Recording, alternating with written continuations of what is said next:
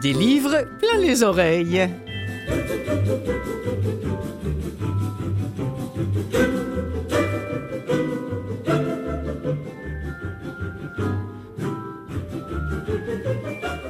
Un bonjour à toutes et à tous. Euh, cette semaine, non, euh, c'est pas comme ça que je peux commencer. Je dois commencer par cette année, puisque c'est la première de l'année 2023.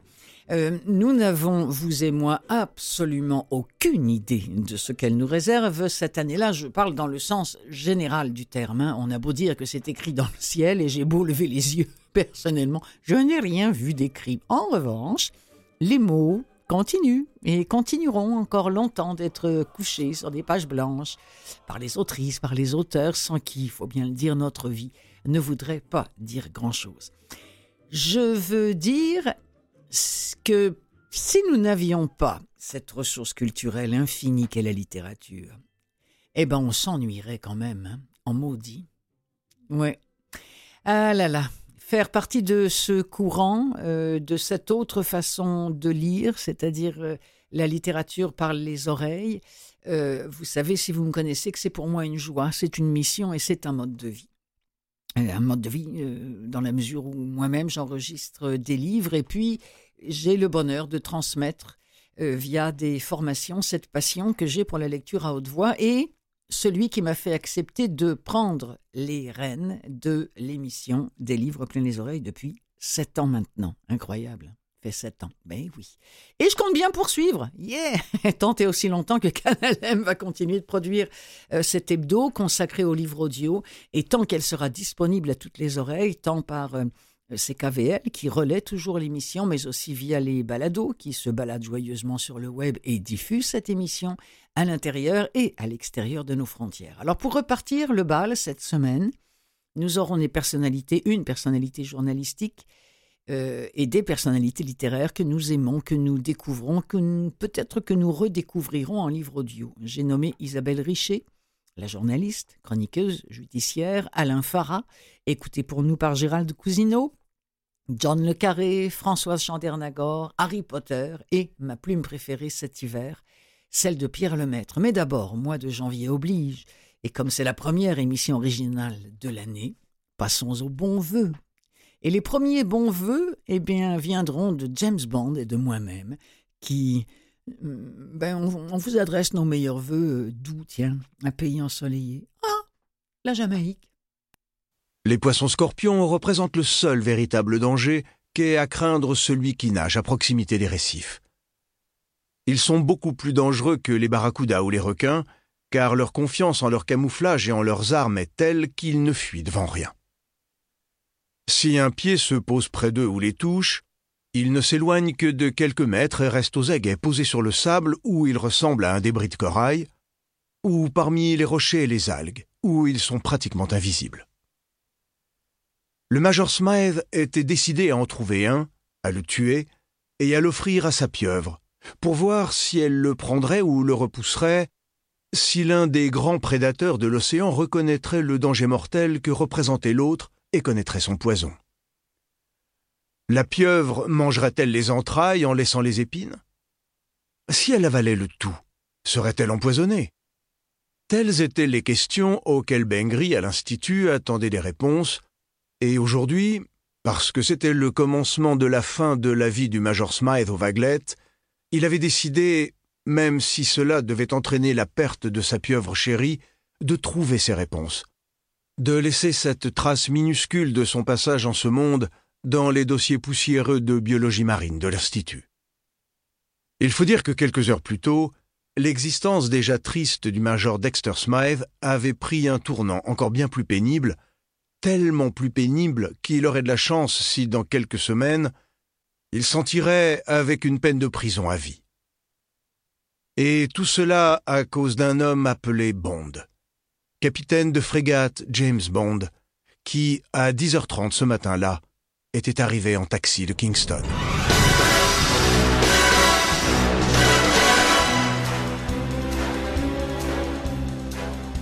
La journée avait commencé normalement. Le Major Smythe s'était réveillé du lourd sommeil que lui assurait le séconal, avait avalé deux comprimés de Panadol l'état de son cœur lui interdisait l'aspirine, avait pris une douche, grignoté son petit déjeuner à l'ombre des amandiers de mer et passé une heure à en distribuer les restes aux oiseaux. Il avait ensuite pris sa dose habituelle de remèdes anticoagulants et hypotenseurs, puis il avait lu le Daily Gleaner pour tuer le temps en attendant dix heures et demie. Quelques mois plus tôt, il tenait encore jusqu'à onze heures. Il venait de se servir le premier de ces deux brandy ginger ale, la drogue des ivrognes, lorsqu'il avait entendu le taxi arriver. Luna, sa domestique noire, était venue lui dire Il y a quelqu'un qui vous demande, Major? Oh, comment s'appelle-t-il? Il n'a pas dit, Major. Il dit qu'il vient du palais du gouverneur. Le Major Smythe portait seulement un vieux short kaki et des sandales. Très bien, Luna. Fais-le entrer dans le living room et dis-lui que je ne serai pas long. Là-dessus, il avait regagné sa chambre pour passer une chemise blanche, un pantalon et se brosser les cheveux. Le palais du gouverneur? Que lui voulait-on? Dès qu'il était entré dans le living room et avait vu le grand type en complet tropical bleu foncé debout devant la fenêtre, le Major Smythe avait pressenti de mauvaises nouvelles. Puis, lorsque son visiteur s'était lentement tourné vers lui et l'avait regardé attentivement de ses yeux gris-bleus à l'expression grave, il avait compris qu'il s'agissait d'une visite officielle. Il avait souri d'un air engageant. On ne lui avait pas rendu son sourire. Et il avait compris que cette visite officielle n'avait rien d'amical.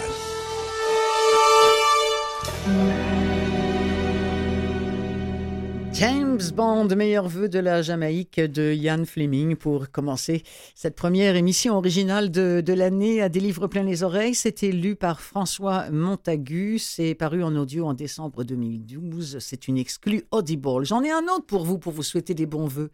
Ça s'appelle Joyeux suicide et bonne année. et ça commence, le, le livre en question, par Tu fais quoi à Noël, toi? Moi, je me suicide. Et toi? Non, alors je vous rassure, euh, c'est beaucoup moins triste qu'il n'y paraît. Ça commence un peu mal, mais ensuite, ça va s'améliorer. Euh, nous sommes avec Sylvie Chabert dans ce livre célibataire, qui a peu d'amis, qui a plus de parents, et qui est persuadée que sa vie ne mène à rien. Alors, elle veut mettre fin à ses jours.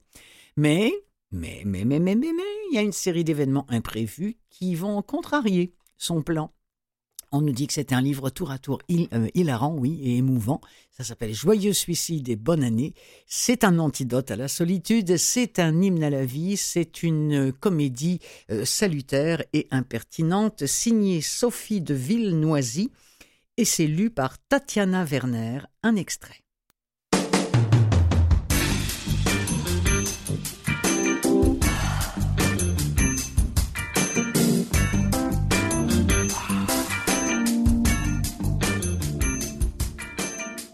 Je suis damnée. Condamnée à ne jamais plaire. Ni assez moche pour inspirer la pitié, ni assez mignonne pour inspirer le désir. Je suis médiane, atone, transparente, mi-moche, mi-quelconque, tout sauf bandante. J'ai mal partout. Je suis cassée comme un vélib coincé sous un camion poubelle. Ces dernières semaines ont été particulièrement éprouvantes à faire tous ces allers-retours entre le bureau et l'hôpital, entre ma moquette grise et le lino aseptisé. Mais maintenant c'est fini. Papa n'est plus là. Je vais pouvoir reprendre le cours de ma vie, comme disent mes amis. À moi les petits plateaux télé, les soirées sushis devant un navet ou une soupe, un yaourt et au lit. Qu'est-ce que je vais bien pouvoir raconter maintenant? Je n'étais pas si mal dans le rôle de la fille dévouée qui accompagne son père dans la maladie. Ça donnait un sens à ma vie. Elle était pathétique, mais avec ce petit côté admirable. Je me donnais corps et âme à papa. On se souciait de ma fatigue, de mon bien-être.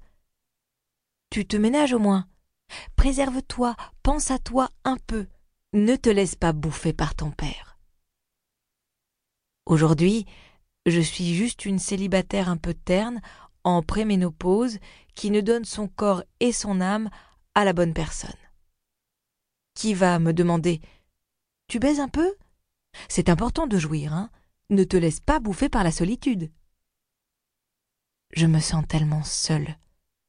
Seule et incomprise. Et moche. Pourquoi tu ne prendrais pas un chien? m'a suggéré Véronique. C'est très affectueux et c'est une vraie présence. Et pourquoi pas un rat? C'est aussi très affectueux et c'est une vraie présence. N'importe quoi de vivant, dans mon cas, ferait figure de présence. Tu pourrais adopter un petit Africain. Avec le sida, ils sont moins regardants sur les familles. Ça t'occuperait, hein? Et ça te changerait les idées. Et ça ferait une présence Ai-je ajouté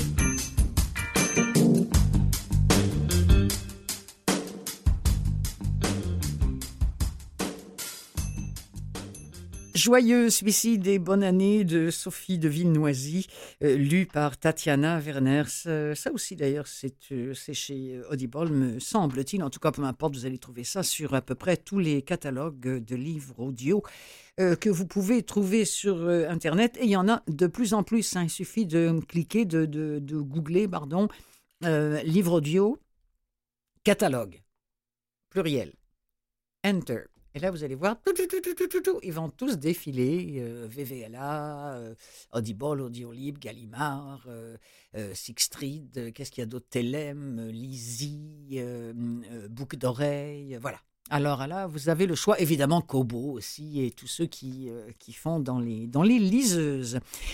Maintenant, ah, pour vous, on va changer complètement. Là, on va oublier la, nouvelle année et la fiesta. On s'en va vers quelqu'un qui, quelqu'une d'ailleurs, qui a maintenant sa propre émission diffusée RDI. Euh, on l'a longtemps vue, connue comme et appréciée comme chroniqueuse judiciaire à Radio-Canada, celle qui, nous semblait-il, humanisait l'insupportable. Euh, dire ou ne pas dire, ça c'est la grande question avant chaque topo. On sans doute, ça ne pouvait pas ne pas laisser de traces, euh, la chronique judiciaire. Isabelle Richer, puisqu'il s'agit d'elle, se raconte dans un livre qui s'appelle Ce que je n'ai pas raconté. C'est lu en version audio par elle-même. En voici un premier extrait. Une envie de plus en plus pressante de faire de l'espace dans ma tête, de me débarrasser de toutes ces histoires qui encombrent mon esprit, s'est emparée de moi. Depuis le temps que je le disais, il fallait que le projet se concrétise. Ce grand nettoyage me permettrait assurément de savonner mon âme. Mais il faudrait sans doute la décaper, puisque certaines images y sont imprimées depuis tant d'années qu'elles se sont incrustées en couches successives de malheurs et de calamités. Pendant presque 25 ans, j'ai été affecté exclusivement aux affaires judiciaires, toutes ces années à écouter le récit des drames qui ont déchiqueté des familles, à noter frénétiquement le moindre mot, à entendre les vérités et les mensonges de témoins qui se succèdent, et à les voir s'entremêler jusqu'à ce que les paroles perdent leur sens, toutes ces années ont laissé beaucoup trop de traces en moi, et j'ai pensé que si j'extrayais ces images une à une, en les écrivant, ce serait comme enlever autant d'échardes, patiemment, et à la fin de l'exercice, il ne resterait qu'un minuscule trou qui se refermerait tout seul. C'est peut-être à tort que j'entretiens l'idée que toutes ces histoires empêchent mon imagination de se déployer et qu'il me faut me purger de la misère et de la détresse qui occupent mon inconscient.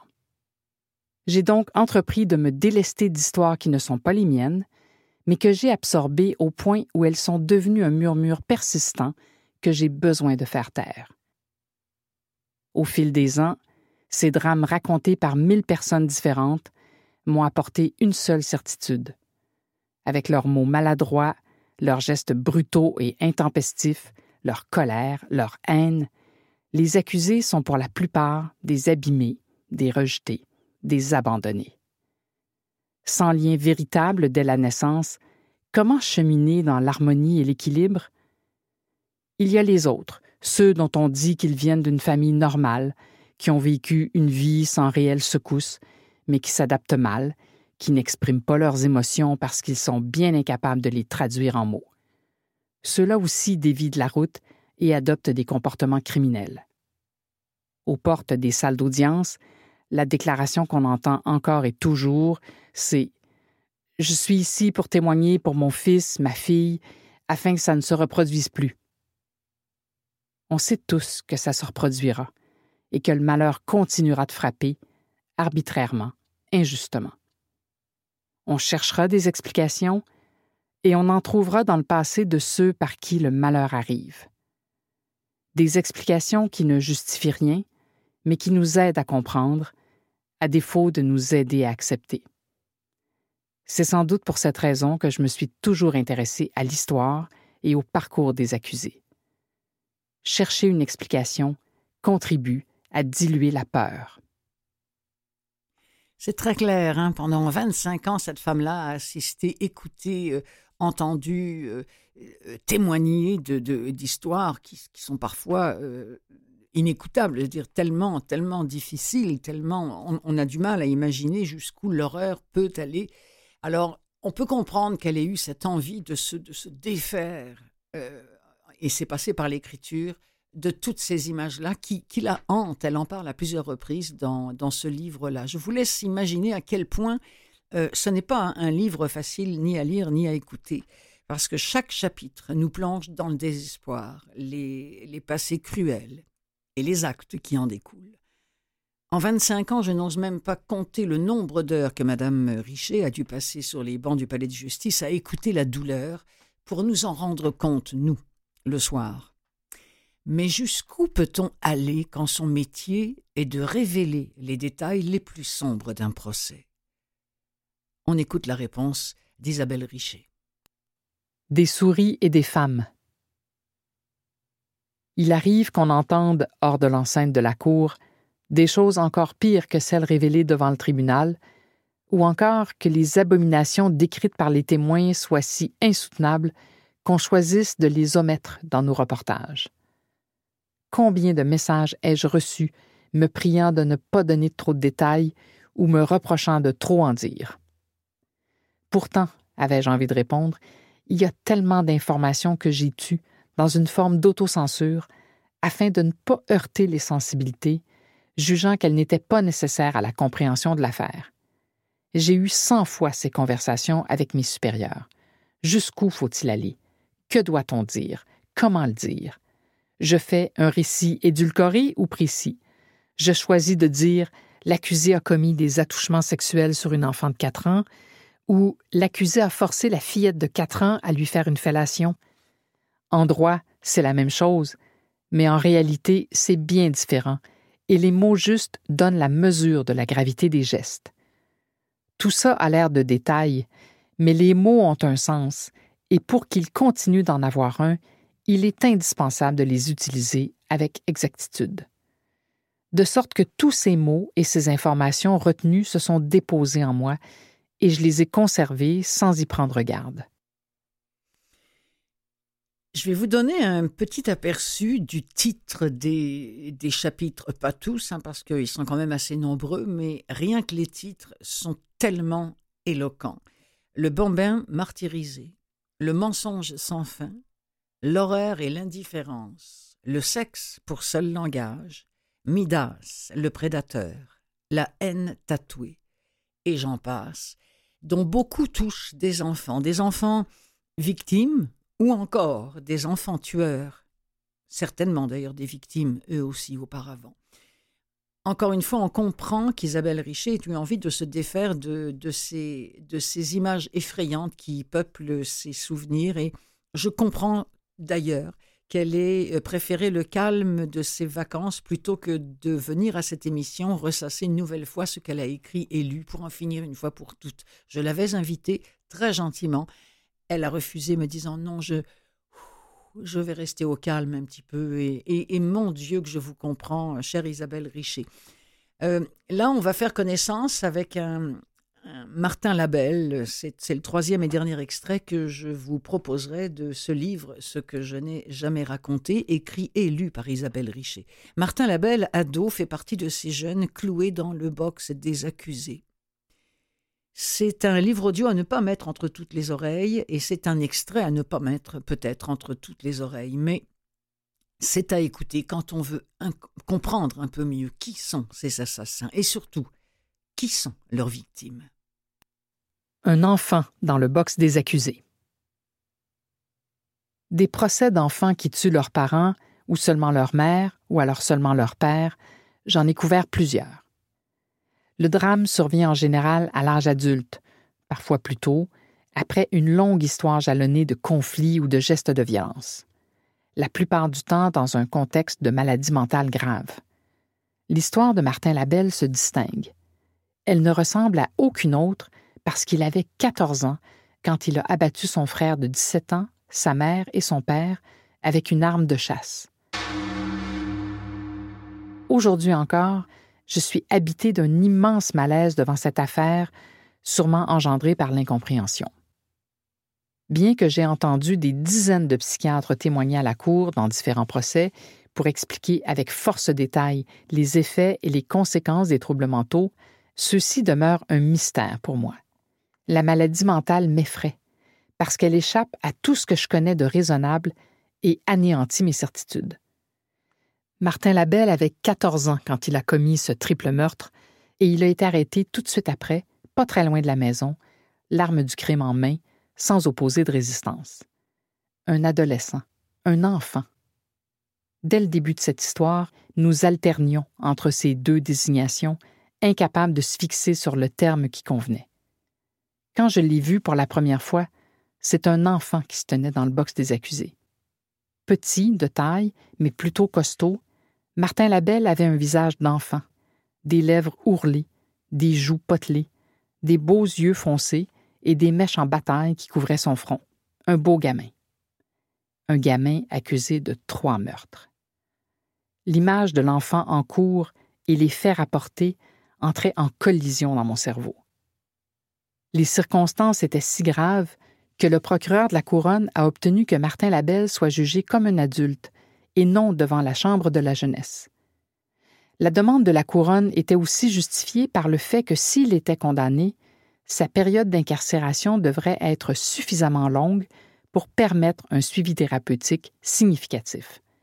En d'autres mots, ça prendrait des années pour parvenir à soigner ce jeune homme. L'adolescent faisait le projet de tuer ses parents depuis des années. Quand on a 14 ans, faire des projets depuis des années, ça semble un peu étrange. À un psychiatre, il a confié qu'il y songeait depuis l'âge de 10 ans.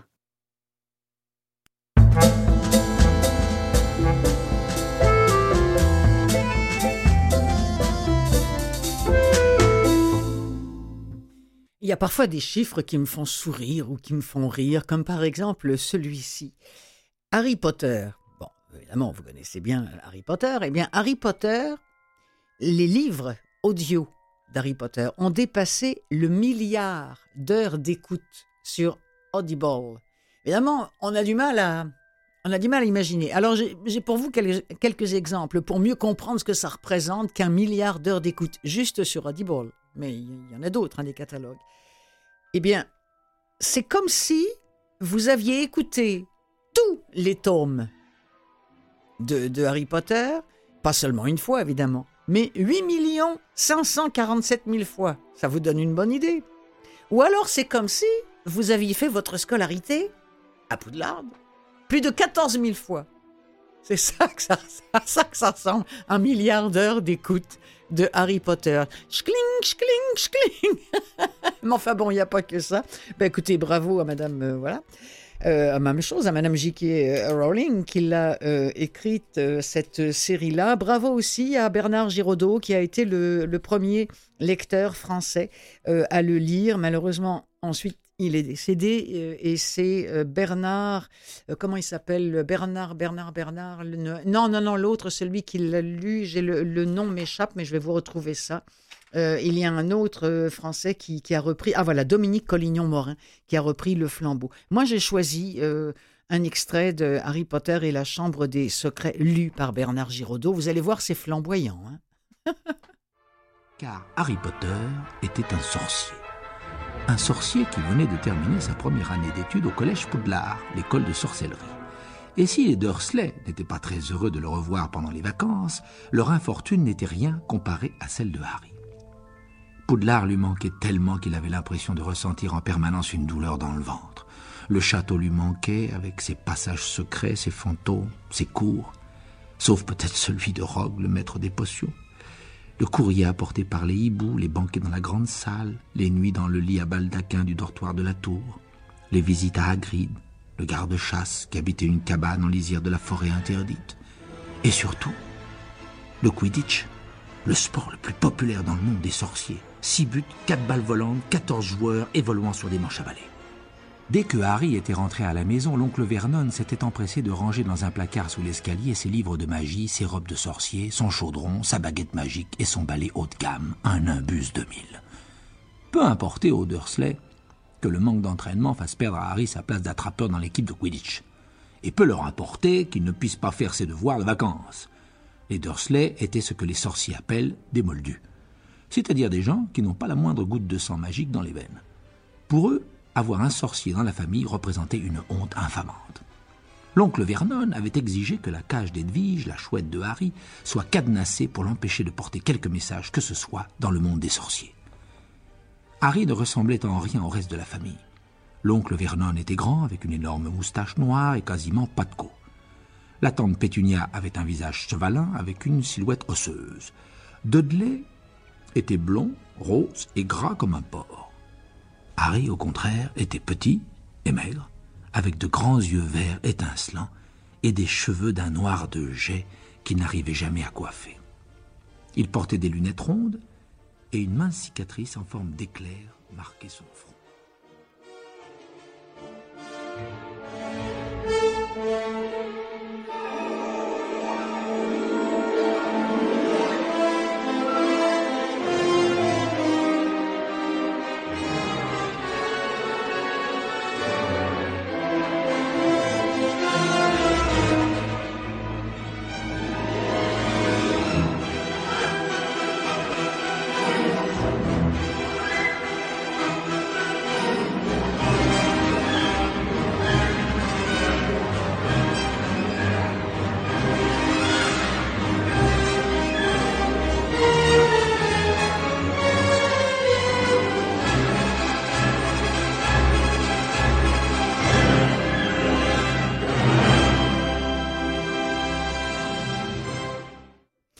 John Williams, la musique de Harry Potter, bien sûr. Ah, John Williams hein, et, les, instruments avant. Là. Ah, je vous dis que ça pétarade là-dedans. Les corps, les trombones et autres trompettes, on aime ça. Euh, voilà, c'était un extrait de Harry Potter et le monde des sorciers. C'est le livre 2, ça vous intéresse. Il y en a euh, pas, une petite dizaine. Certains lus par Bernard Giraudot, qu'on vient d'entendre, et d'autres lus par son successeur, dont j'ai à nouveau oublié le nom, mais je l'ai retrouvé, Dominique Collignon-Morin. Écoutez des livres plein les oreilles. C'est la première originale de la saison. Je vous retrouve dans quelques secondes. C'est Clotilde Sey. Restez là. Des livres plein les oreilles, seconde partie.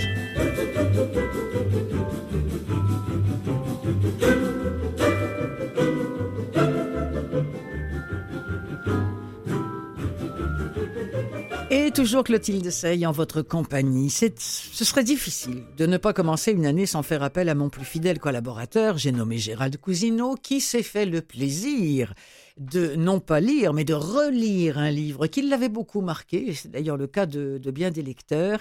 Et euh, c'est un livre, et on en est content, qui se retrouve déjà en audio commercial, mais qui existait déjà auparavant en audio accessible. Alors parlons-en de ce bouquin, Mille secrets, mille dangers d'Alain Farah. Bonjour Gérald. Bonjour Clotilde.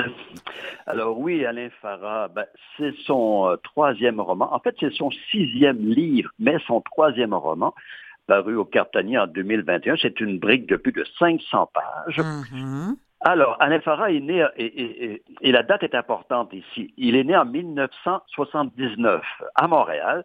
Euh, il est né de parents égyptiens, mais d'origine libanaise chrétienne. Et ça aussi, c'est important pour mieux se retrouver dans le roman. Mm-hmm. Donc, euh, né en 1979, et il raconte quoi? Il raconte une histoire qui se déroule en une seule journée.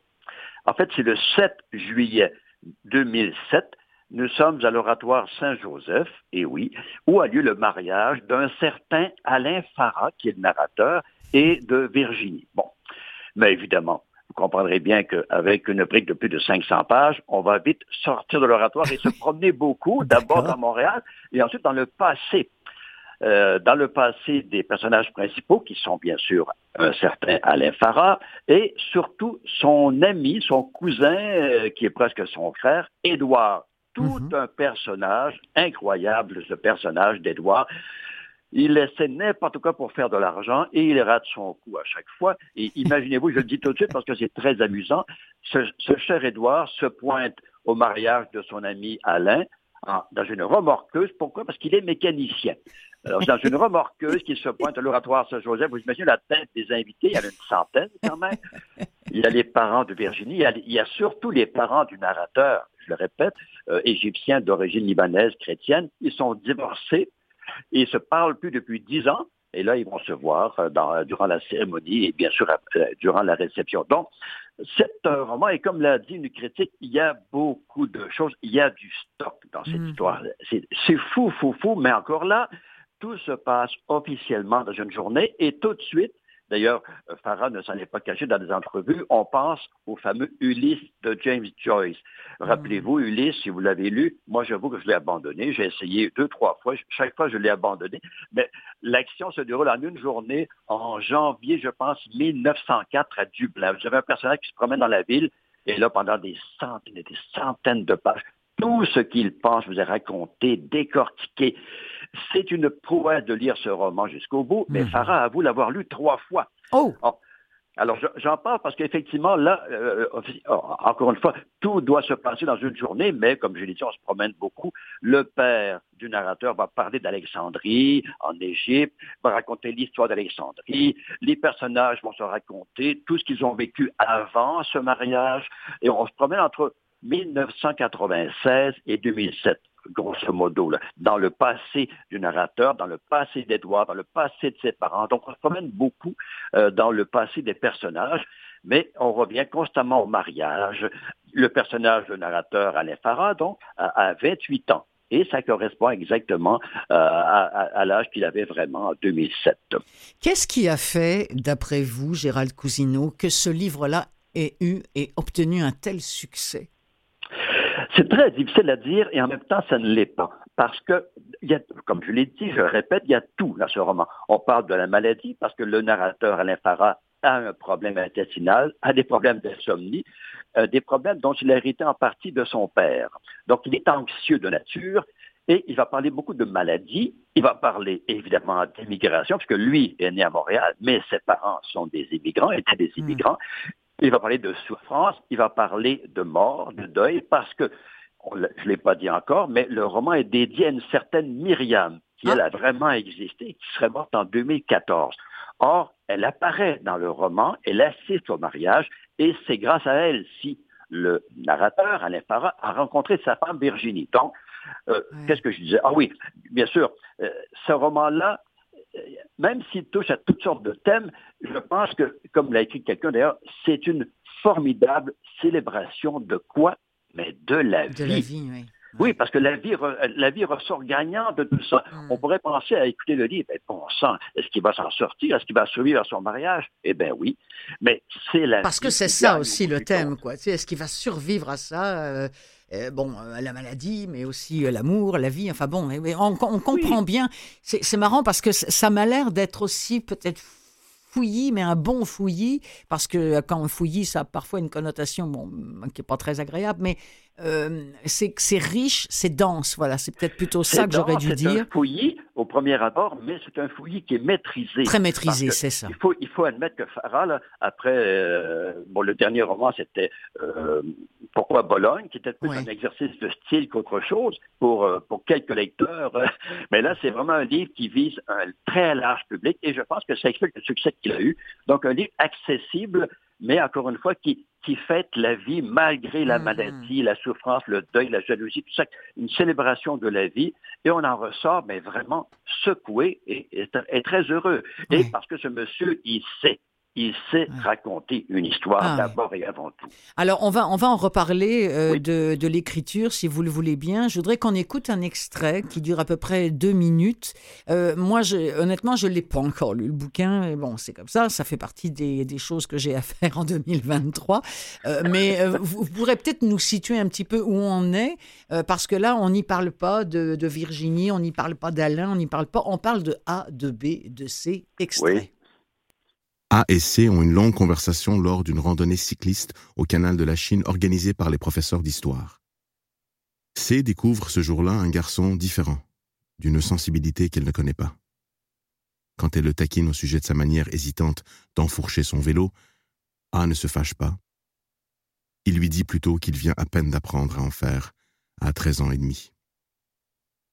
À compter de ce jour, elle le salue quand elle le croise dans les corridors, lui sourit, l'invite à rejoindre ses amis à leur table de la cafétéria. Le dernier jour avant les vacances, elle l'attend après l'école pour marcher avec lui vers l'arrêt d'autobus qui mène au Petit Liban. Deuxième année de secondaire. Les parents de A ont divorcé avec fracas. Le père a quitté la maison et A reste avec sa mère, qui de tout son être refuse la réalité. Le fracas de la séparation cède la place à la fureur de la mère. Fureur contre le père. La mère sombre dans la folie, la folie que produit parfois l'amour. L'amitié qui lie A et C se transforme. Ils se livrent davantage l'un à l'autre ils vieillissent vite. La colère que A ressent envers la vie assombrit tout.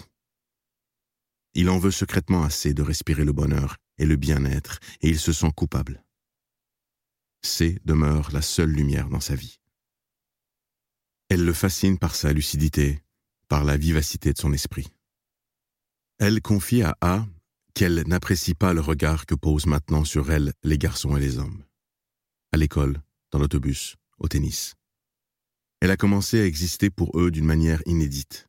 Elle ignore si c'est un pouvoir ou un piège, ce qu'elle voit apparaître dans ses regards. Elle est grande de taille, gracile, blonde et mate de peau. A n'entend jamais les femmes parler ainsi dans les films. Il l'écoute, n'arrive pas tout à fait à comprendre ce qu'elle dit, il préfère se perdre dans l'éclat de ses yeux bleus. Le cœur de A se serre. Cette voix magnifique, euh, vous, avez dû l'apprécier hein, aussi. Euh, Gérald Cousineau, c'est la voix de. Comment, comment il s'appelle Décidément, j'ai un, beaucoup, un problème avec les noms aujourd'hui, mon ami. Ça, c'est la reprise. Que je, je, suis comme une vieille chose rouillée, voyez-vous? euh, voyons, Manet Soleiman Louvois. Voilà. Un tout Et belle voix, hein, vraiment superbement enregistrée. C'est très bien lu. Et là, ça me revient effectivement. Ah, c'est tout simplement Alain Farah. Et c'est, c'est qui? C'est Constance, le premier amour de sa vie à l'école. Ah. Et c'est lors d'une représentation théâtrale qu'il voit Constance, et là, c'est le choc. Or, cette Constance assiste au mariage de ce monsieur, Alain Farah. Alors là, tout lui revient, tout le passé lui revient. Alors, maintenant, pourquoi il a parlé en termes de ABC peu importe, mais vraiment, c'est son premier amour et cette ah. dame va se, va se pointer euh, avec son nouveau copain qui était un rival d'Alain à l'école. Donc, voilà. Est-ce que vous aviez lu euh, Éric Dupont, vous la fiancée américaine, tout ça? Oui, oui. Euh, Parce que je me demande s'il n'y a pas une, s'il a pas une une parenté. comme je ne l'ai pas lu, je ne sais pas, c'est parce que je, vous entends, mais parce que chez Éric Dupont, il y a tellement de personnages comme ça. Euh, et d'époques qui se recoupent, qui se. Euh, je ne sais pas, est-ce qu'il y a une, vraiment une parenté ou c'est moi qui l'invente pour, euh, pour avoir l'air intelligente? ben, euh, ma lecture est un peu lointaine de Dupont, mais je sais qu'on se promène beaucoup dans le passé, là aussi, et effectivement, il y a beaucoup de personnages, mais moi, ça ne me dérange pas longtemps qu'on s'y retrouve. et je pense qu'ici, le lecteur se retrouve aisément, longtemps qu'il porte attention, euh, surtout aux gens qui vont écouter le, livre, mais là, l'effort est vraiment, et, je n'ai pas dit un mot du titre, je, ne dirais pas pourquoi ce titre, il faut vraiment que le lecteur se rende à la fin, c'est très amusant, c'est très amusant. C'est vrai? Ce beau titre de Mille, euh, mille, secrets. Je vais dire Mille regrets, oui, ça, pourrait être ah, ça aussi. C'est un beau lapsus. Mille secrets, mille dangers, et c'est à la toute fin qu'on va apprendre pourquoi le narrateur a appelé ça comme ça, pourquoi Farah a appelé son livre comme ça? Donc il y a aussi de la fantaisie euh, dans, dans ce livre-là. Ah oui, je... dirais qu'il y a de tristesse, humour, et mais, l'humour l'emporte toujours sur un fond parfois assez dur. La vie du narrateur n'a pas été toujours facile et hmm. Il y a aussi la mort de Myriam. La mort de Myriam a été un, dur coup pour le narrateur. Euh, la, dame, la vraie Myriam, est effectivement décédée. Et là, il y a une, on ne sait pas trop, en 2014-2015, c'est pas, on a deux chiffres, deux années, mais quand même, elle est décédée, la vraie Myriam est décédée, d'où le fait que le livre lui est, lui est dédié au tout début. Là.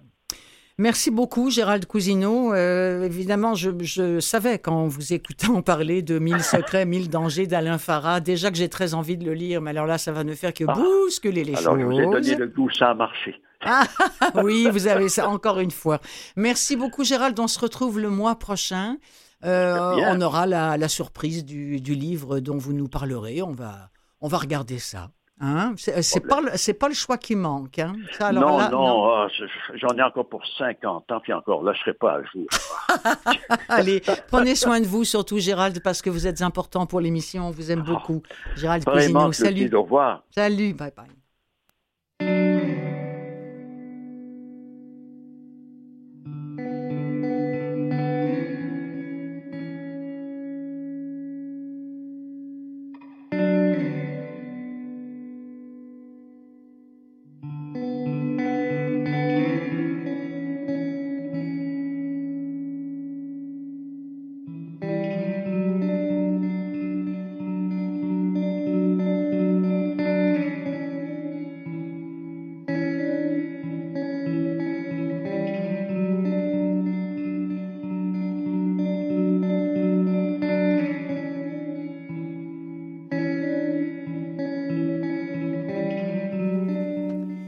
Elle s'appelait Françoise Bourdin, elle était née en 1952 à Paris. Elle est morte le 25 décembre dernier, cette écrivaine et scénariste française. Elle a rédigé en tout, je pense, près d'une cinquantaine de livres, 47 j'en suis sûre, 48, 49, je ne dois pas en être loin. Euh, des histoires de famille, des histoires d'amour qui finissaient bien en général. Elle a totalisé plus de 15 millions d'exemplaires vendus. Ça, mesdames et messieurs, c'est un chiffre à faire mourir d'envie n'importe quel auteur, qu'il soit d'ici, de France ou de Navarre. Euh, c'est simple, écrit-on dans un article qui était paru dans, Le Monde, un article qui lui rendait hommage. Euh, on disait si l'on s'amusait à cumuler les ventes des lauréats des plus prestigieuses récompenses littéraires sur dix ans, elle serait encore en tête des ventes. C'est fou, hein Succès phénoménaux de librairies qui l'ont placée année après année dans les dix, plus gros vendeurs de livres français, aux côtés de gens dont on connaît bien les noms, Marc Lévy, euh, Guillaume Musso, etc. Euh, les éditions de poche, on les compte par millions. Elle a été traduite en au moins douze langues. Elle était, Françoise Bourdin, la star des bibliothèques municipales où ses ouvrages figurent encore aujourd'hui parmi les plus empruntés. Et pourtant, eh bien, à l'annonce de sa mort, Le Monde a ressorti un portrait d'elle, je vous le disais, écrit en 2019, qui titre Françoise Bourdin, autrice de best-seller. Et là, on cite Madame Bourdin qui disait J'aurais bien aimé être récompensée. Ça m'aurait touchée. Parce que malgré ses 15 millions d'exemplaires écoulés depuis ses débuts, cette romancière morte à l'âge de 70 ans, qui, je vous le disais, était l'une des plus grosses vendeuses de livres en France, eh bien, était totalement, mais totalement ignorée par les critiques et par les prix littéraires. Moi, j'ai toujours dit, c'est sûr qu'on n'est pas dans du Marguerite Yourcenar quand on lit du Françoise Bourdin, mais moi, j'ai toujours dit, l'important, c'est de lire. L'important, c'est d'avoir un livre dans les mains ou dans les oreilles. L'important, c'est la littérature, c'est la culture, c'est tout ce qu'on reçoit, ce sont toutes ces histoires.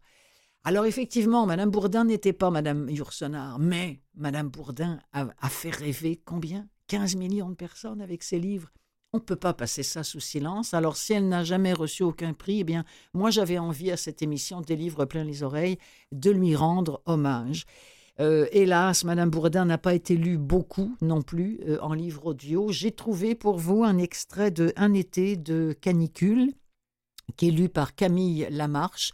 Euh, nous sommes dans un petit coin de, France sous un soleil éclatant, là où a lieu un mariage d'amour. Il ne manque que le chant des cigales pour parfaire le tableau. Nous sommes à Cucuron. Et c'est jour de fête à Cucuron parce que les soubérants nagent dans le bonheur, Emma en tête mère du marié et patronne du café des tilleuls.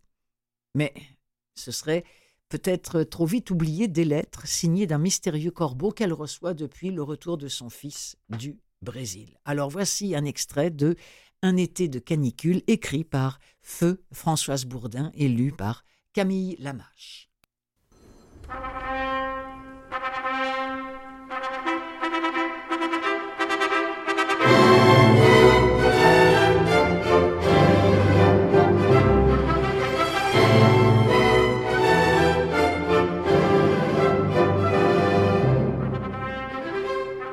Elle est très belle, et tu as raison de l'aimer, murmura-t-elle en s'asseyant à sa table. Sourire aux lèvres, son fils ne se donna pas la peine de répondre. Néanmoins, elle savait tout le mal qu'il avait eu à convaincre Marine. Ce mariage constituait sans aucun doute une grande victoire pour lui, ou du moins la preuve qu'il attendait désespérément. Maintenant qu'elle est entrée officiellement dans la famille, dit-il à mi-voix, ce serait juste de ne plus rien lui cacher. Tu es fou. Emma avait répliqué trop fort, trop vite, et elle fit un effort pour se reprendre. Je te préviens, Paul, il n'est pas question de déterrer ces vieilles histoires. Dommage, ce serait l'occasion ou jamais, claironna Vincent, qui venait de s'arrêter à leur table. Emma se retourna et lui lança un regard dur. Tu trouves Le jour du mariage de ton frère Une façon de finir la journée en beauté Vincent était un peu éméché. Il titubait sur place. On a fait une grosse bêtise, maman. D'un geste hésitant, il voulut saisir le verre de Paul, mais sa mère, plus rapide, le prit et le vida sur les graviers. Tu devrais aller te coucher, Vincent. Extrait de Un été de canicule, lu par Camille Lamache et écrit, je vous le rappelle, par Françoise Bourdin. Que diriez-vous en ce, pour, pour, débuter euh, cette, émission, cette année euh, de, de livre audio d'un bon polar, de quelqu'un que vous aimez beaucoup, j'ai nommé John Le Carré. J'ai pour vous un extrait de L'espion qui aimait les livres, comme vous, comme moi, euh, traduit par Isabelle Perrin, c'est lu par Emmanuel Lemire. Alors, on fait connaissance avec euh, Julian, qui a volontairement troqué son job euh, lucratif à la City. On ne sait pas trop ce qu'est la City, euh, si on n'a pas lu le livre, mais ça, vous le découvrirez en l'écoutant. Alors, il, quitte un job complètement payant, lucratif à la City, contre une job dans une librairie, dans une petite station balnéaire de la côte est anglaise. Mais, à peine il y est installé qu'un visiteur surgit de nulle part et qui vient bouleverser sa nouvelle vie. Le visiteur en question s'appelle Édouard, c'est un immigré polonais qui habite la vaste demeure en bordure de la ville et qui semble en avoir, du moins en savoir, pardon, beaucoup sur sa famille et porter un petit peu trop d'intérêt à la bonne marche de son entreprise. Lorsqu'une lettre parvient entre les mains d'un haut gradé des services, l'avertissant qu'une taupe organiserait la fuite d'informations confidentielles, eh bien, l'homme va enquêter et cette enquête le conduit jusqu'à cette paisible localité du Norfolk où vit Julian dans sa librairie. Dans L'espion qui aimait les livres, John Le Carré révèle les affres et les doutes des agents secrets euh, dans l'exercice de leurs fonctions, comme d'ailleurs derrière les portes closes de leur foyer.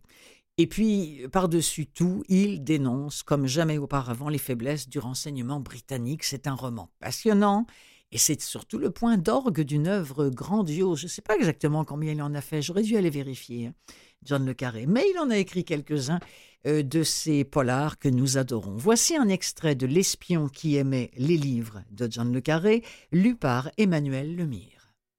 Ainsi donc, monsieur, vous êtes Julian Lownsley en chair et en os, et moi, Dieu me pardonne, je suis Edward Avon. Avon comme la rivière du même nom.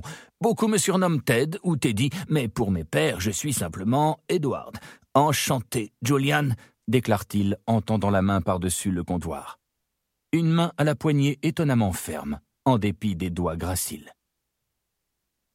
Eh bien, de même, Edward, répond allègrement Julian. Il récupère sa main sitôt que la décence le lui permet et patiente le temps qu'Edward Avon mûrisse ostensiblement son intervention suivante. Julian, me permettez-vous de vous dire quelque chose de personnel et de potentiellement offensant? Du moment que ce n'est pas trop personnel, répond prudemment Julian sans se départir de son ton badin. Bien, oserais-je en toute modestie vous faire une petite recommandation concernant votre stock par ailleurs? Fort impressionnant Mais je vous en prie, répond courtoisement Julian en voyant le nuage menaçant s'éloigner. Il s'agit là d'un jugement totalement personnel qui reflète uniquement mon propre avis sur la question, comprenez-le bien. Or donc, mon opinion, mûrement réfléchie, est qu'un rayon histoire locale, dans ce magnifique comté, et d'ailleurs dans n'importe quel autre comté du pays, ne saurait être complet sans les anneaux de Saturne, de Zébalt. Mais je vois que vous ne connaissez pas Zébalt. À quoi donc voit-il cela? se demande Julian tout en avouant que le nom lui est en effet inconnu, d'autant plus qu'Edward Haven l'a prononcé à l'allemande.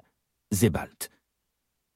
Je dois vous avertir d'entrée de jeu que Les Anneaux de Saturne n'est pas un guide touristique au sens où vous et moi pouvons l'entendre, mais je suis trop pompeux, me pardonnerez-vous? Il le pardonnera. Les Anneaux de Saturne est un tour de force littéraire, un voyage spirituel qui débute dans les marches du Suffolk et embrasse tout l'héritage culturel européen jusqu'à sa destruction.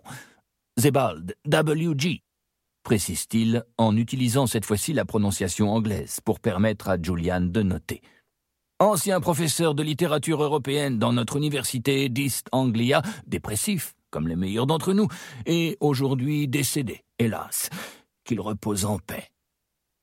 Qu'il repose en paix, répète Julian, toujours occupé à noter la référence. Mais je m'éternise, monsieur, je ne vous ai rien acheté, je ne suis bon à rien, et je suis émerveillé. Bonsoir, monsieur. Bonsoir, Julian. Je souhaite le meilleur à votre magnifique jeune entreprise.